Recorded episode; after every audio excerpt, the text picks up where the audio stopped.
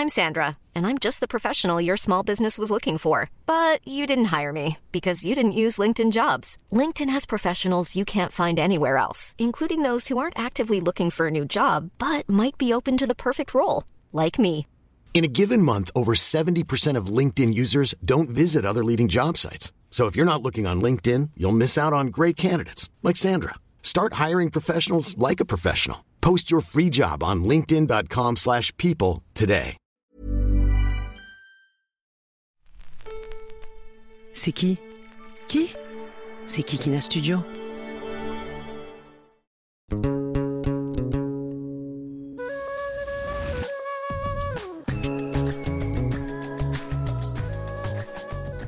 Hello à tous Désormais, vous le savez, la sexualité en islam peut être conçue comme ayant une finalité non procréative, mais hédoniste, alors que ce n'est pas le cas dans le catholicisme. En effet, la sexualité ne devrait exister selon le Vatican que pour procréer. Alors je me suis demandé, au vu des nombreux amis autour de moi qui croient en leur religion et qui n'arrivent pas à procréer, est-ce que ce serait pas une malédiction divine? Est-ce que ce serait pas parce qu'ils sont pas compatibles entre eux? Est-ce que leur corps leur appartient? Ou est-ce qu'ils sont destinés à engendrer? Est-ce que les personnes euh, homosexuelles sont hors de ce propos? Est-ce que le corps féminin est une machine à prendre des fœtus? Et si ce corps n'en voulait pas ce fœtus? Est-ce qu'on a un avis à donner à ces femmes qui n'ont pas envie d'avoir des enfants? Est-ce que tout le monde, en tout cas musulman, doit avoir un enfant alors que la terre croule sous nos pieds? Je rappelle un beau passage du Coran, Surat 42, la consultation, verset 49-50. À Allah appartient la royauté des cieux et de la terre. Il crée ce qu'il veut. Il fait don de filles à qui il veut, et don de garçons à qui il veut. Ou bien, il donne à la fois garçons et filles, et il rend stérile qui il veut. Il est certes omniscient et omnipotent. Cap donc sur toutes les techniques de procréation médicalement assistées aujourd'hui. La PMA. Ce grand sujet de société. Ces techniques se sont développées en Occident et ont rapidement été adoptées par les nombreux pays musulmans. Ça témoigne bien du fait que dissocier la procréation de la sexualité n'est pas en soi un problème en islam. Pour répondre à toutes ces questions passionnantes, j'ai eu le plaisir de réinviter Corinne Fortier, que vous avez sûrement pu écouter dans l'épisode 36 de Jeans, en saison 1, à propos du troisième genre en islam. Elle est diplômée en psychologie et formée en psychanalyse, elle est réalisatrice de films, chargée de recherche première classe au CNRS, anthropologue médaillée. Elle travaille dans son laboratoire d'anthropologie sociale sur toutes les thématiques du corps, du genre et de la filiation, avec pour terrain d'étude la France, mais aussi les pays musulmans comme la Mauritanie ou l'Égypte. Chère Corinne Fortier, bonjour et merci d'avoir accepté mon invitation dans Jeans une nouvelle fois. Bonjour, bah merci de m'inviter euh, une, une nouvelle fois. C'est un plaisir pour moi. Alors déjà, commençons par se demander qui a le droit de faire des enfants dans le contexte arabo-musulman. Et si j'en crois toutes les analyses euh, anthropologiques sur les, les trois monothéismes, qui sont trois religions dites populationnistes, qui cherchent donc à augmenter la communauté de leurs croyants, si on a le droit d'enfanter, est-ce que la religion en fait aussi un devoir? Euh, oui, en effet, c'est un devoir euh, d'enfanter, ou je dirais même d'engendrer, puisqu'on va revenir sur cette notion plutôt que d'enfanter, puisqu'en fait, la, la question de l'engendrement, qui est plutôt du côté de la lignée euh, agnatique et patrilinéaire, est quasiment plus importante, même que l'enfantement, qui renvoie plutôt aux femmes. Donc, euh, en effet, c'est euh, un devoir, hein, bah, puisqu'on parle de l'islam plus que des autres monothéismes, c'est absolument fondamental en islam, où en fait, surtout euh, à la fois pour des raisons sociales, on va dire comme dans toutes les sociétés, c'est un impératif pour les hommes et les, et les femmes d'avoir une descendance, pour justement aussi se reconnecter à son ascendance, c'est-à-dire qu'il n'y ait pas de rupture dans la chaîne de transmission de la parenté et dans la chaîne euh, de filiation. Alors juste pour rappel, la patrilinéarité, c'est un système de filiation dans lequel chacun relève du lignage de son père. Et puis euh, le terme de agnatique, la famille agnatique, c'est une famille où la filiation se fait par les mâles. Oui, oui, c'est des termes euh, anthropologiques un peu euh, abscons, mais euh, ça veut dire que bon, la parenté est définie, par exemple, le nom de famille. On a le nasab, en particulier euh, dans le monde arabe, et en lignée euh, patrilinéaire, c'est-à-dire qu'on on se transmet son nom de père en fils. Et, euh, On appelle ça un patronyme. Voilà, c'est ça. Et, et, aussi, bon, bon, tout ce qui est aussi euh, la succession, les biens, euh, les rôles sociaux sont transmis de cette façon. Bon, et on a des lignées qui remontent comme ça, on le sait, jusqu'au prophète, par exemple, et on parle de, des Shorfa. Donc, ce nasab, il est extrêmement important. Il y a même un, dicton arabe qui dit celui qui n'engendre pas, et donc qui ne fait pas d'enfant, n'a pas été engendré. C'est comme si donc il coupe le fait de plus avoir d'enfants. C'est comme si aussi on coupait avec ses propres parents, ses grands-parents et tous ceux qui nous ont aussi donné naissance. Donc il y a comme une sorte de dette de vie en fait. Donc il y a une dette de vie qu'on a vis-à-vis justement le fait d'être en vie, on le doit à ses parents et soi-même on doit transmettre finalement un peu le flambeau de la vie en se reproduisant. Alors, dans une reproduction qui est euh, toujours euh, dans un cadre euh, conjugal et hétérosexuel et, et aussi conjugal, c'est-à-dire une personne seule ne peut pas vraiment se reproduire. Et c'est à la fois un devoir social et c'est un devoir religieux puisqu'il a, y a beaucoup de théologiens euh, en islam, par exemple Razali, qui dit que celui qui meurt euh, sans enfant, sans postérité, meurt tronqué. C'est comme il, il lui manque quelque chose, il n'est pas complet. Et ça ne lui fait pas du crédit euh, pour aller au paradis et, et dans l'au-delà. Donc c'est vraiment un devoir, mais qu'on retrouve hein, au-delà de l'islam, hein, dans tous les monothéismes, mais aussi dans toutes les sociétés, cette question de, de la lignée. Alors bien évidemment, la fertilité, la fécondité, la stérilité sont des principes qui ont régi les sociétés et les mythologies depuis la nuit des temps, mais aussi les dynamiques de genre entre la masculinité et la féminité. En arabe marocain, on a un mot qui désigne une femme qui n'a pas encore trouvé de mari alors qu'elle n'est plus si jeune. On dit beira. Étymologiquement, c'est comme si on la comparait à un champ de labour, à une terre inculte qui doit recevoir une semence. Est-ce que la défaillance sexuelle et l'infécondité ne seraient que du côté de la femme? Oui, bah, c'est une bonne question. Alors en fait, parce que c'est euh, assez complexe. En effet, comme tu l'as dit, euh, le terme de Beira qu'on retrouve par exemple aussi euh, bah, au Maroc et en Mauritanie aussi. donc c'est très typique. Ça renvoie justement à une femme gâtée, gâchée, parfaite, parce qu'en fait, elle accomplit pas comme un champ ce pourquoi elle est faite en fait, c'est-à-dire faire des enfants. De même qu'une terre, hein, elle est là pour être labourée et pour donner eh ben, des herbages ou des fruits, etc. C'est-à-dire une récolte qui va aller vers la vie. Là, c'est euh, donc une sorte de champ qui serait en friche, qui ne sert à rien finalement. Le, corps de la femme ne servirait à rien s'il n'est pas labouré par, euh, par un homme et fécondé. Et donc, on a cette image d'ailleurs que, comme tu le sais, qu'on retrouve aussi dans le, dans le Coran même. Ouais, Coran, c'est Surah 2, verset 223. Euh, vos femmes sont pour vous comme un champ de labour, en, en arabe. Voilà. Un verset extrêmement, extrêmement polémique. Voilà, ma polémique, mais en même temps, en fait, qui renvoie à cette dualité, on va dire, pour euh, la reproduction, euh, on va dire, euh, naturelle, quoi, hein, de gamètes, enfin, le champ étant la femme et l'homme, donc, venant poser la graine, donc le sperme. Et puis, la femme la recevant et fertilisant, en fait, cette graine. Donc ça, c'est aussi une image qu'on retrouve dans, dans beaucoup de sociétés pour dire justement la reproduction physiologique des humains, mais qui aussi renvoie à la reproduction euh, animale, à la reproduction euh, végétale, euh, etc., et à la question de la conjugaison de la différence des sexes, des gamètes, en fait, qui est quand même un, enfin, une donnée, on va dire, naturelle aujourd'hui, c'est-à-dire que même s'il euh, il y a des parentés, par exemple homosexuels, transsexuels, etc., la question de faire un enfant au sens biologique, ça passe toujours par des gamètes masculins et féminins.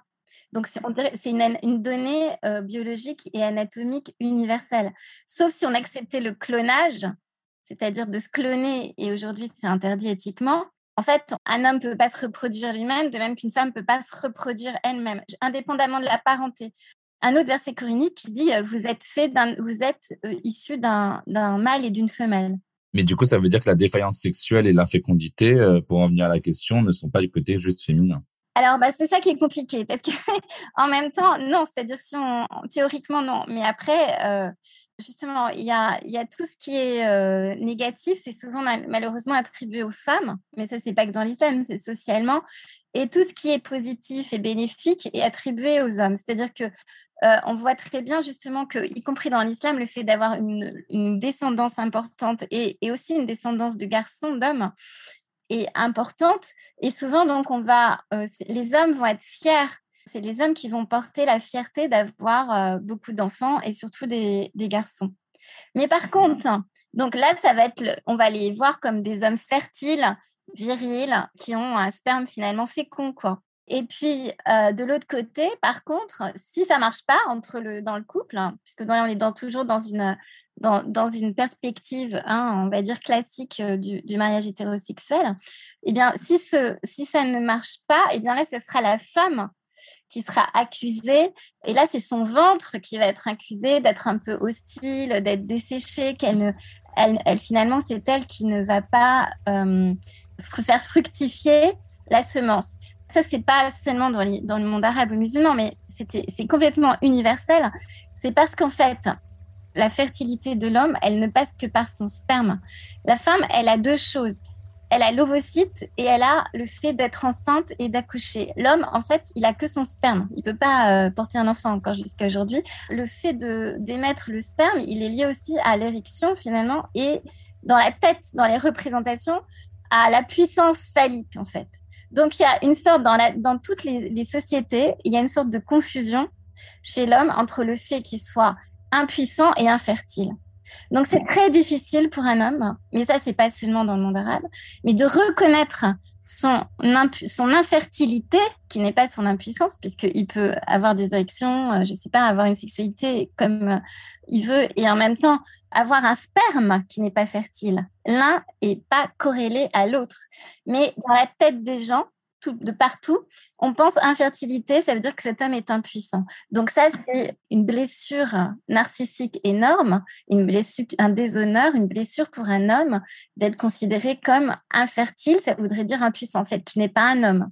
Donc jusqu'à très récemment, si les couples n'avaient pas d'enfants, et eh bien parfois, c'était toujours la femme qui était accusée parce que l'homme pouvait pas remettre en cause sa fertilité. Et souvent, la femme, comme il n'y avait pas de, à ce moment-là, de, de technologie médicale pour diagnostiquer qui était infertile, ben, c'était souvent la femme qui était accusée d'infertilité, justement, et, de stérilité.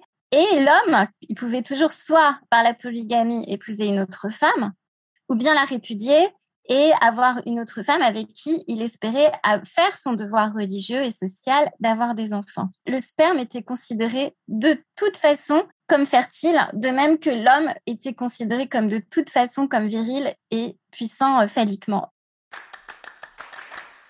Je vais citer un long passage du Coran pour contextualiser ma question. Nous avons certes créé l'homme d'un extrait d'argile, puis nous en fîmes une goutte de sperme dans un reposoir solide. Ensuite, nous avons fait du sperme une adhérence. Et de l'adhérence, nous avons créé un embryon. Puis de cet embryon, nous avons créé des os et nous avons revêtu les os de chair. Ensuite, nous l'avons transformé en une toute autre création. Gloire à Allah, le meilleur des créateurs. Allah al-Adim. Coran, Surat 23, les croyants, verset 12-14. Dans la Sunna aussi, le prophète Mohammed a parlé de cette goutte de sperme, notfa, de l'adhérence, alaqa, de l'embryon, mudra. Et pourtant, les quatre écoles juridico-religieuses en islam aujourd'hui considèrent comme illicite tout avortement pratiqué après insufflation de l'âme. Mais du coup, il n'y aurait pas meurtre pour la période précédant les quatre mois au-delà desquels le fœtus devient un être humain à part entière. Et du coup, l'IVG, jusqu'à quatre mois, ne serait donc pas religieusement illicite. Pourquoi donc l'avortement est encore formellement interdit en terre d'islam ou mal vu pour les musulmans et musulmanes vivant en Occident où c'est euh, souvent autorisé? Alors, en effet, c'est vrai que le Coran, en fait, mais ça, c'est vraiment dans le Coran en plus, donne une embryogénèse très, très précise avec les étapes euh, de la manière dont euh, se développe l'embryon jusqu'à ce qu'il devienne un enfant. Et en effet, où le sperme donc le nutfa, comme euh, tu l'as dit, est très important, c'est-à-dire la goutte de sperme, et est importante au niveau même de la création divine, puisque l'homme, Dieu aussi fait l'homme à partir, euh, c'est écrit, euh, c'est dit dans le Coran, il a créé l'homme d'une goutte de sperme, nutfa, et de la même façon, quand on décrit l'embryogénèse, donc la manière dont on crée un enfant chez l'homme, c'est la même chose. Ça commence par le nutfa, donc la goutte de sperme, et puis après qui va en fait se solidifier et se transformer dans le ventre féminin il y a plusieurs étapes, donc le halakha, le, mudra, et, etc. Donc, ce qui suit des périodes de 40 jours jusqu'au 120e jour, où il y a en effet là l'intervention plus humaine de, de l'homme et de la femme, mais l'intervention de l'ange, donc qui est envoyé par Dieu, pour à la fois déterminer d'ailleurs si c'est un garçon ou une fille, et pour euh, aussi mettre, euh, insuffler l'âme, donc comme tu l'as dit, le ruh, dans l'âme euh, divine, pas l'âme charnelle, nafs qui arrivera au moment, avec le souffle, au moment de l'accouchement, enfin avec le premier souffle du bébé. Mais donc c'est cette première âme qui, qui est déterminée au bout du 120e jour. Dans le catholicisme, l'avortement, il est vraiment complètement pas du tout euh, admis parce qu'il y a aussi ce, on pense que le, l'enfant est une personne à partir de la conception. C'est-à-dire, c'est la conception, c'est-à-dire même pas, il est même pas encore, c'est même pas un premier jour, c'est juste le moment de la conception. Il est déjà une personne. Alors que dans l'islam, par exemple aussi tout ce qui est dia, c'est-à-dire si par exemple même dans le droit musulman, c'est-à-dire que si on, tue une femme, euh, par exemple dans un accident, hein, bon, qui est enceinte, la dia, c'est-à-dire que ce qu'on va donner, le meurtrier, ce qu'il va donner en compensation du meurtre de la femme, si c'est avant 120 jours, la femme est, qui si la femme, on pense qu'elle était enceinte avant 120 jours, il va juste payer la dia pour la femme. Mais si c'est après 120 jours, ça veut dire que là, l'embryon est devenu une personne humaine avec une âme donc un sujet humain. Donc ça veut dire que là, il va payer une dia pour un enfant et pour euh, la femme. Donc il y a bien une jurisprudence là-dessus qui permet de dire que l'être humain n'est formé qu'à partir du 120e. Voilà.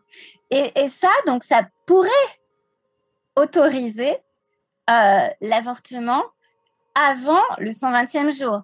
En sachant que qu'on est toujours dans une logique de couple marié, ça voudrait dire donc un avortement dans un cadre, euh, pas une femme seule, puisque ça voudrait dire qu'elle aurait fait un adultère, qu'elle serait dans le zina, etc. Mais on peut supposer que dans un couple conjugal, voilà, ça soit possible.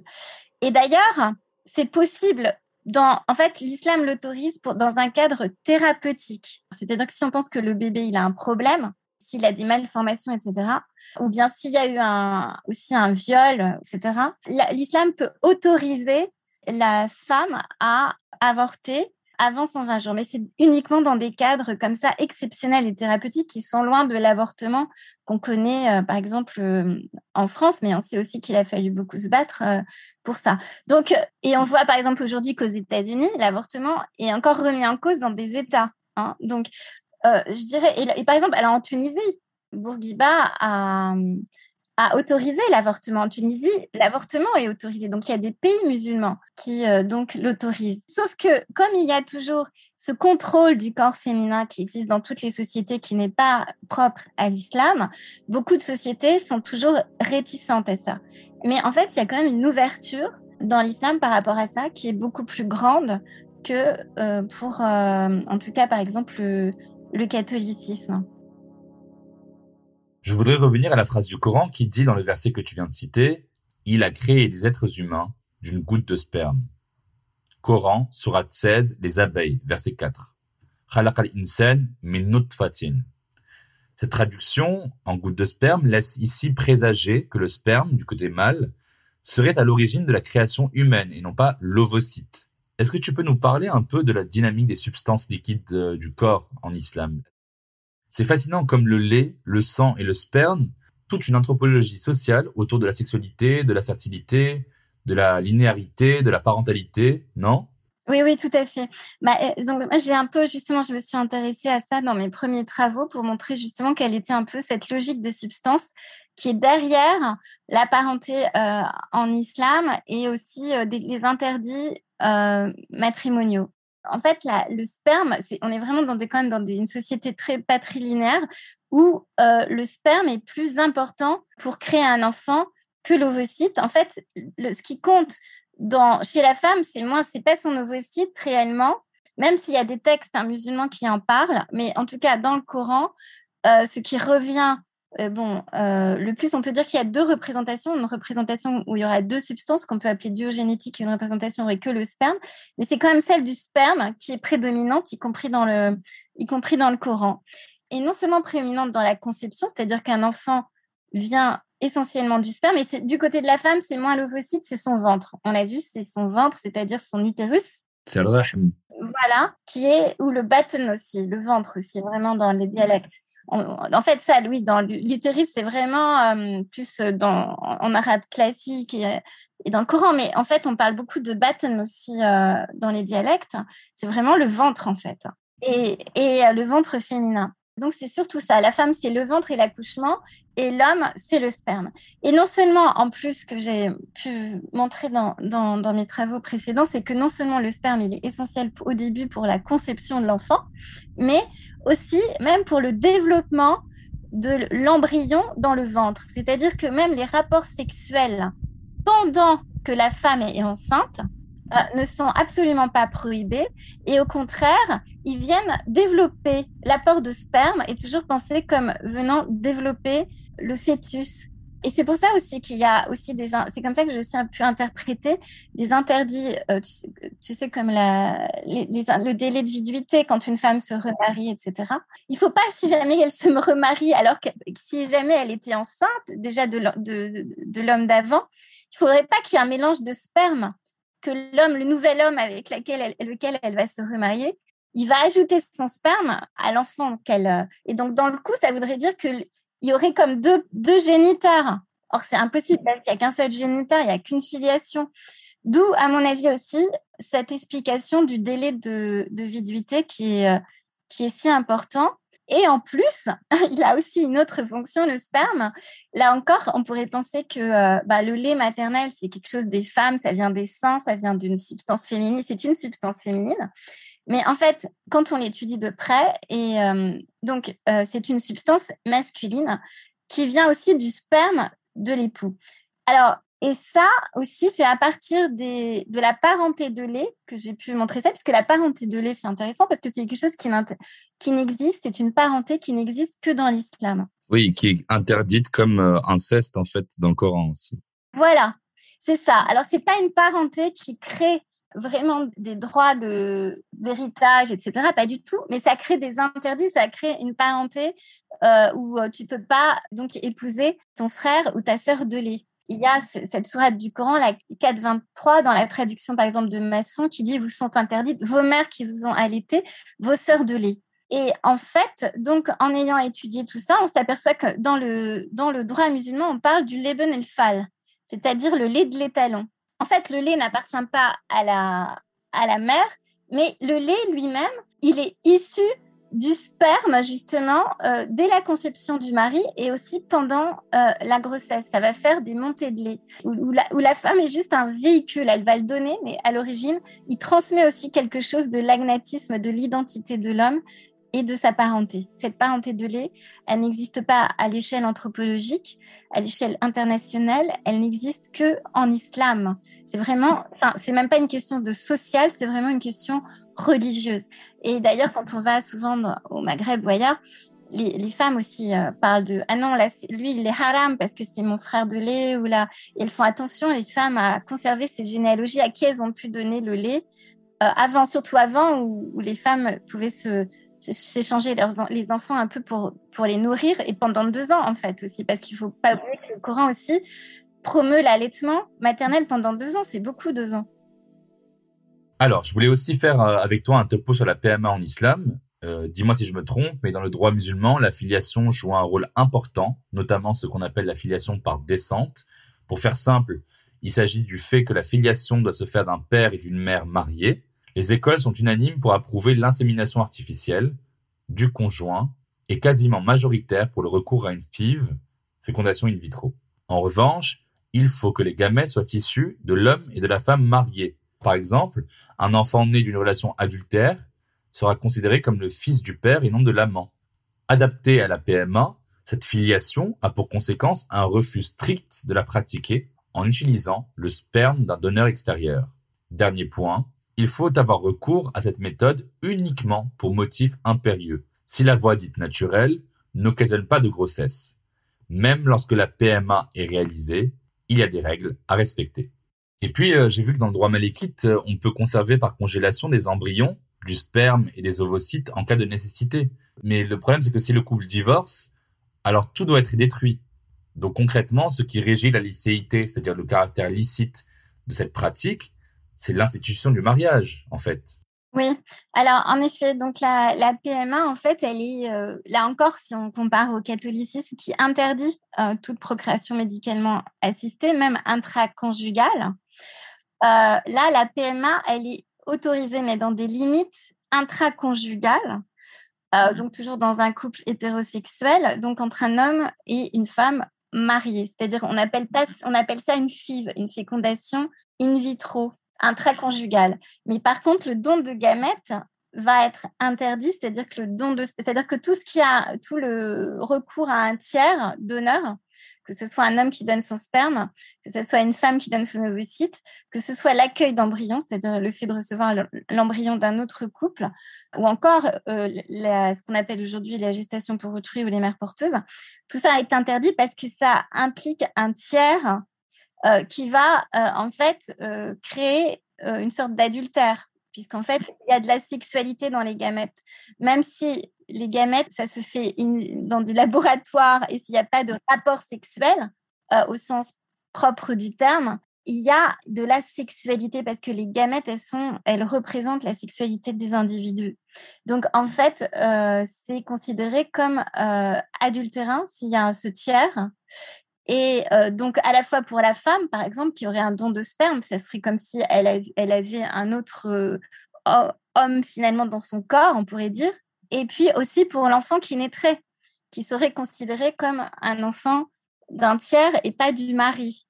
Donc, euh, il y a une, une dans l'islam, il y a quelque chose qui, qui, à mon avis, est très important, c'est qu'il y a une conjonction nécessaire entre la filiation sociale, et la filiation biologique. La filiation biologique, on l'a vu, c'est le sperme. C'est-à-dire que, euh, en fait, dans toutes les sociétés, bon, la mère, c'est celle qui accouche, parce que ça, on peut le voir. Bon, le père, on peut pas le voir accoucher, donc la filiation, on sait toujours qu'elle est incertaine.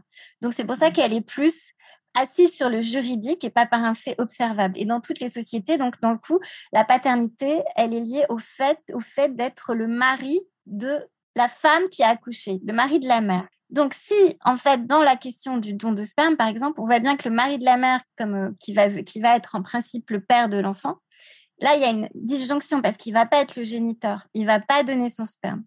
Donc, il y a une discordance et un mélange. Donc, c'est ce que euh, les juristes musulmans parlent de irtilat el ansab, c'est-à-dire justement le mélange des filiations où donc on aurait l'affiliation, encore le nasab de celui qui va donner son sperme, le donneur, qui se mélangerait à, au nasab social du père, qui est le mari de la mère et qui a voulu cette procréation médicalement assistée, qui est aussi le père d'intention et qui va s'occuper après de l'enfant.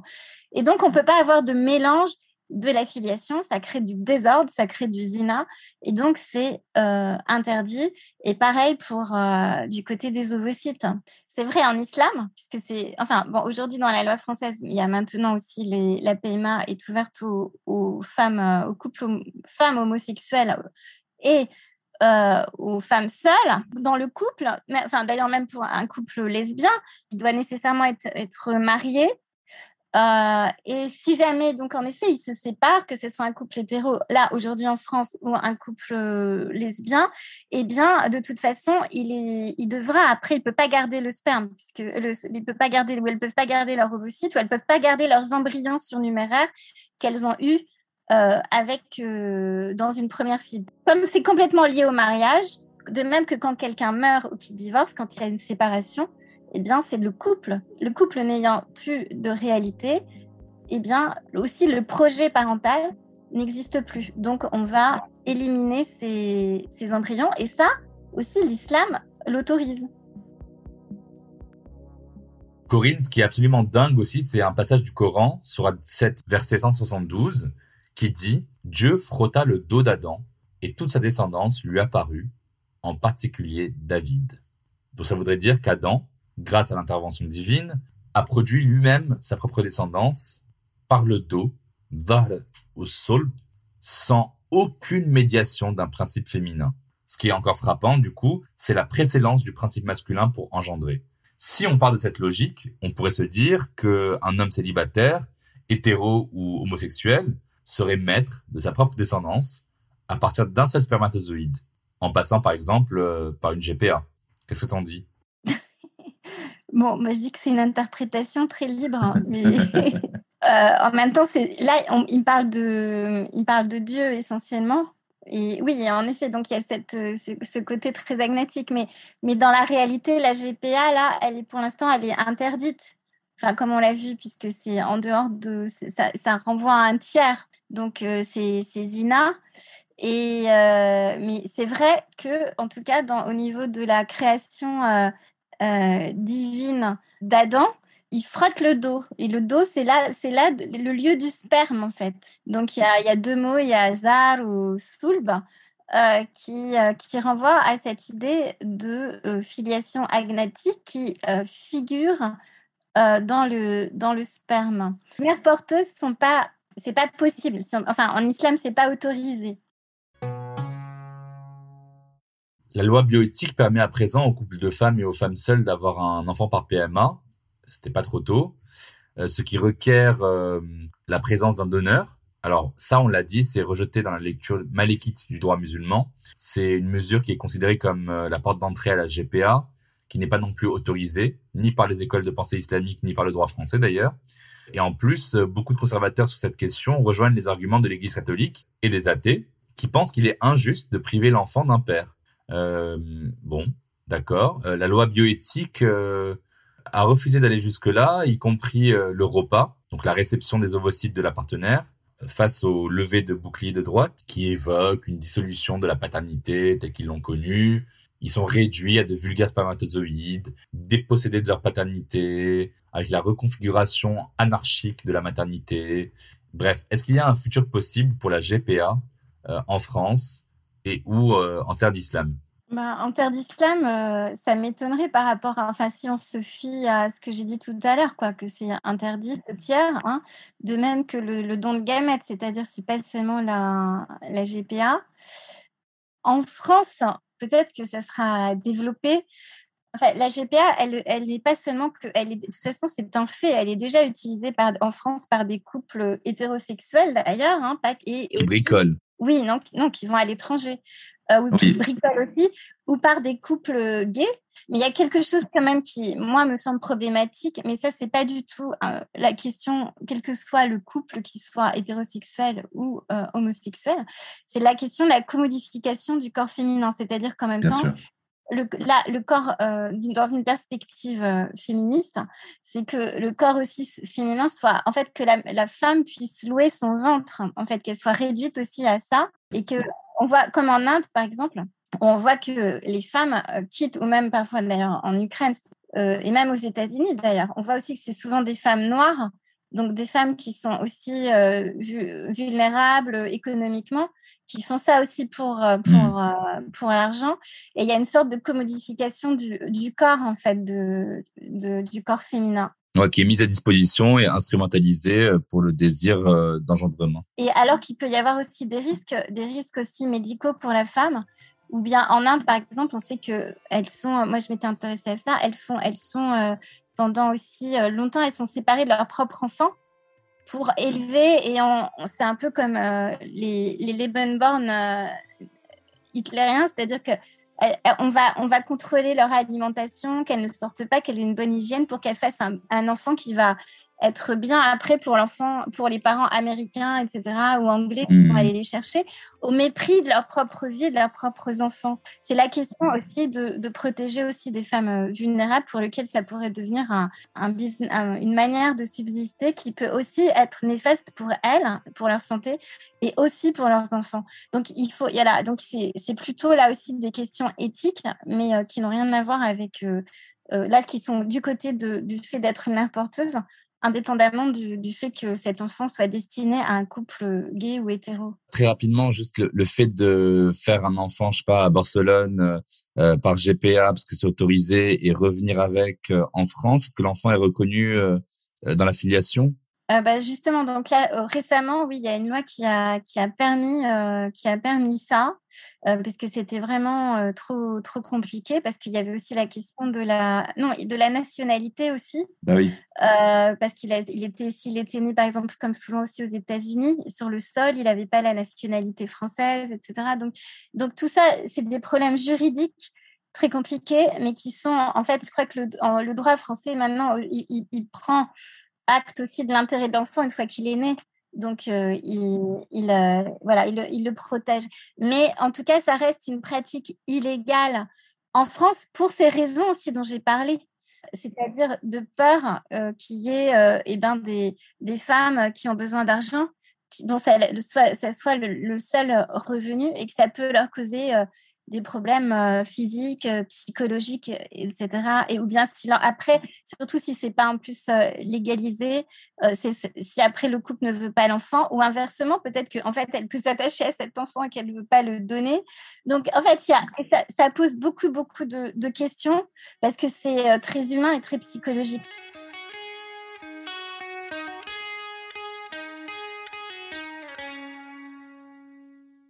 Pour finir, je voulais parler d'un sujet qui me tient à cœur, euh, qui est hyper important pour moi, c'est l'adoption. Hors lien du sang, du coup. Question très simple. Est-ce qu'on a le droit d'adopter en islam? Est-ce que c'est reconnu? Est-ce qu'on hérite de la même façon qu'un enfant biologique? Alors, euh, en fait, là aussi, il y a euh, ce que dit le, Coran, il y a juste un seul verset sur l'adoption, dont le terme est tabani, qui dit Dieu ne loge pas deux cœurs au-dedans de l'homme, non plus qu'il ne fait un fils de ceux que vous adoptez. Ça, c'est dans la traduction de, de Berck. Euh, 33, verset 4. Donc, ça veut dire que euh, l'adoption, elle est euh, interdite. Mais en même temps, il y a aussi plusieurs interprétations.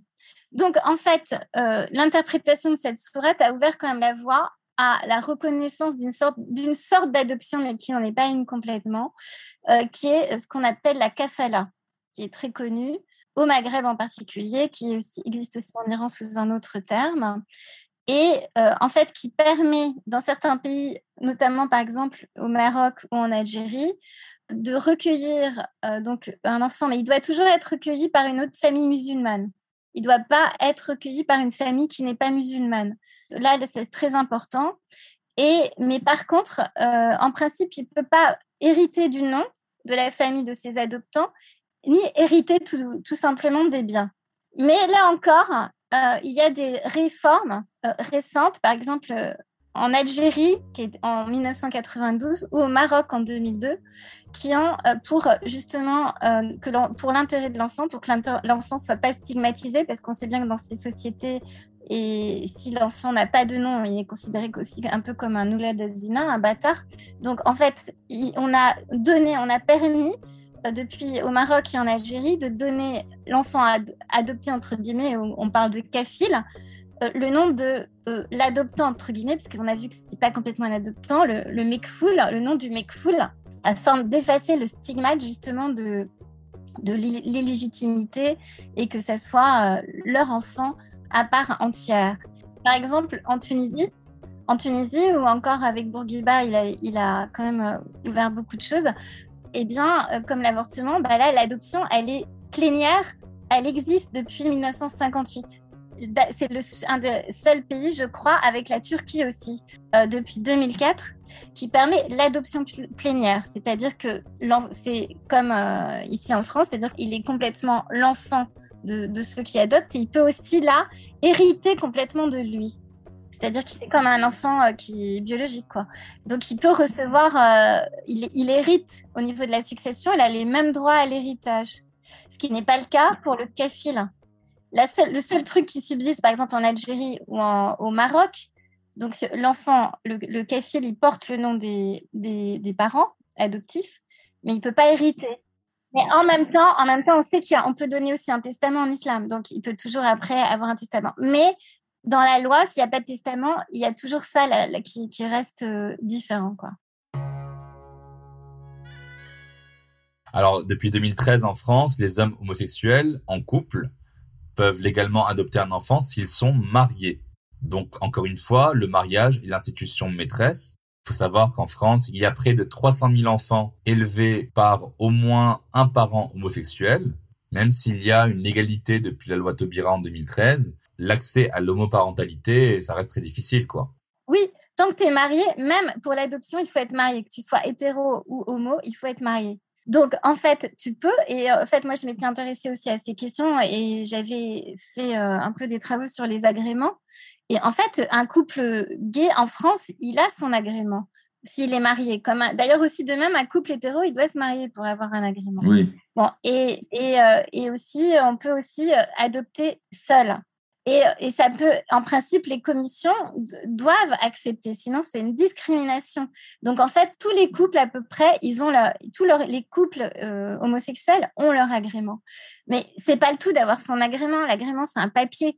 Après, c'est le, fait d'avoir un enfant qui est adoptable et qu'on va vous confier. Et ça, c'est une autre histoire, puisque là, tu as des enquêtes sociales qui vont venir chez toi, etc. Et donc, il peut y avoir des, des préjugés, etc. Et c'est surtout aussi que aujourd'hui, il y a très peu d'enfants adoptables en France. Donc, euh, il, y en a, on va surtout à l'étranger pour adopter. Et même à l'étranger, euh, suite à la Convention de l'AE, on favorise l'adoption des pays, que les, les, enfants soient adoptés par des gens de leur propre pays. Il y a encore moins d'enfants adoptables. Et donc, chaque pays a ses requêtes pour euh, adopter, pour donner leur enfant en adoption à tel couple. Donc, il y a beaucoup moins de pays à l'international qui vont donner des, enfants à des couples euh, homosexuels qu'à des couples hétéros ou que même à une femme seule ou à un homme seul ou bien à des gens qui sont plus âgés, etc. Donc, et c'est pour ça que beaucoup de couples gays se tournent vers la GPA à l'étranger ou encore qu'il y a des arrangements aussi de coparentalité entre euh, entre un couple gay et une femme ou un couple gay et des lesbiennes pour, euh, pour avoir une coparentalité partagée. Alors, on va conclure, mais avant, tu le sais, dans chaque épisode de Jeans, on déconstruit ensemble un mythe ou un mytho qu'on m'a dit ou que j'ai souvent entendu. Je parlais il y a longtemps d'adoption et d'amour filial avec une tante assez lointaine qui m'avait dit en toute détente écoute, on a beau dire ce qu'on veut, c'est très difficile d'aimer autant ton enfant quand tu l'as mis au monde ou quand tu l'as adopté. Pour l'enfant adopté, franchement, tu n'as pas d'instinct maternel. Qu'est-ce que tu aurais répondu à ma place? Ben moi, j'aurais dit que non, c'est pas vrai.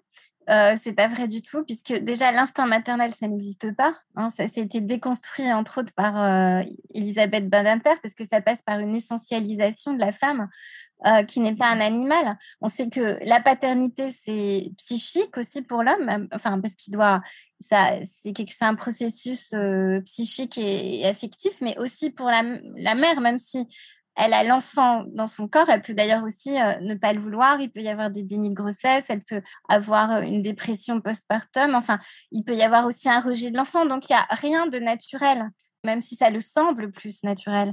Entre, c'est toujours un travail, un travail psychique à faire pour accepter un enfant.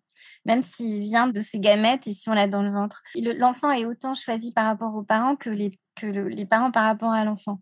Et dans ce matching, on entend toujours que, ah oui, quand j'ai vu la photo, euh, ouais, j'ai tout de suite vu que c'était mon enfant. Il y a tout de suite un lien qui se fait et qui va se construire après euh, euh, avec l'enfant et qui aussi, qui n'est pas moins grand au niveau de l'amour ou, des affects que avec un, un enfant biologique. Il n'y a pas d'échelle d'amour filial entre adoption et... Non, il n'y a pas d'échelle d'amour filial. Il y a aussi bien aussi qu'il y a beaucoup de, de parents qui, qui, rejettent leur enfant ou qui sont en conflit avec leurs enfants. Donc sinon, si c'était aussi simple, on voit bien aussi que ça n'est pas non plus dans l'autre sens. Voilà, donc euh, non, c'est complètement euh, quelque chose, c'est un lien qui se tisse euh, aussi bien du côté de la... Voilà, il n'y a rien de biologique complètement. Ça, c'est les affects, c'est l'amour, c'est l'élan du cœur, c'est un travail qu'on fait dans le quotidien. Et c'est autant du côté du père que de la mère et autant du côté euh, des enfants adoptés avec leurs parents que et les parents avec les enfants, puisque ça va dans les deux sens aussi, parce que les enfants adoptés, souvent, ils ont une petite vie quand même. Avant, ils sont pas souvent adoptés bébés, donc ils ont aussi eu une vie avant, donc eux-mêmes aussi, ils doivent tisser ce lien avec ses parents adoptifs. Donc, faut déconstruire tout ce qui est justement encore là considéré comme naturel, biologique, que ça soit dans les questions euh, sexe et genre, mais aussi dans les, dans les idées qu'on se fait sur les liens du sang par rapport à, à des liens qui seraient euh, plus euh, avec les PMA ou l'adoption, c'est les mêmes, c'est des liens aussi forts au niveau de la parenté et de l'affection. C'est trop intéressant. Merci beaucoup Corinne de nous avoir éclairé sur ces questions complexes. Merci. Bah, merci à toi euh, pour, euh, pour ces, ces, questions toujours aussi pertinentes et stimulantes. et j'espère que, euh, voilà, que ça aura servi à quelque chose. Alors, cher auditoris, vous êtes maintenant habitués. On va récapituler quelques points à retenir d'un échange extrêmement riche et très approfondi. 1. Dans nos sociétés musulmanes, où la généalogie est très importante, il est crucial d'avoir une descendance, et en particulier des garçons, pour perpétuer la lignée patrilinéaire. Cette progéniture valorise l'image de virilité de l'homme associée à sa puissance procréative et celle de la féminité de la femme associée à sa fécondité par le ventre. Ça permet aussi aux hommes et aux femmes d'accéder au statut prisé de père et de mère avec leurs fonctions bien définies dans une société hétéro-patriarcale. 2. La pratique de la mère porteuse interdite en islam, qui rejette toute maternité de substitution et tout contrat portant sur ce type de grossesse. 3. Lors d'une gestation pour autrui, la gestatrice n'est pas considérée comme la mère de l'enfant. Pour une méthode repas, une méthode de réception des ovocytes de la partenaire, en général en couple lesbien, une mère a la fonction de génitrice. Elle donne l'ovule. Et l'autre de gestatrice. Elle accueille l'ovule fécondé dans son utérus. La loi bioéthique votée dernièrement en France l'interdit encore. De toute façon, l'islam considère que la véritable mère de l'enfant, conçue par procréation médicalement assistée, est celle qui l'a enfanté et non la génitrice. Passage du Coran, Surat 58, verset 2, ne sont leurs mères que celles qui les ont enfantées. Le Coran donc ne reconnaîtrait pas autre chose que la filiation biologique. Mais encore une fois, c'est sujet à interprétation et à évolution. Vous pouvez donc retrouver Jeans en ligne gratuitement sur toutes les plateformes d'écoute de votre choix, Spotify, Deezer, Apple Podcast, Google Podcast, etc. Vous pouvez aussi suivre l'actualité de Jeans sur Instagram, at jeans-podcast. Voilà, rendez-vous la semaine prochaine dans Jeans, le jeudi. À la semaine prochaine.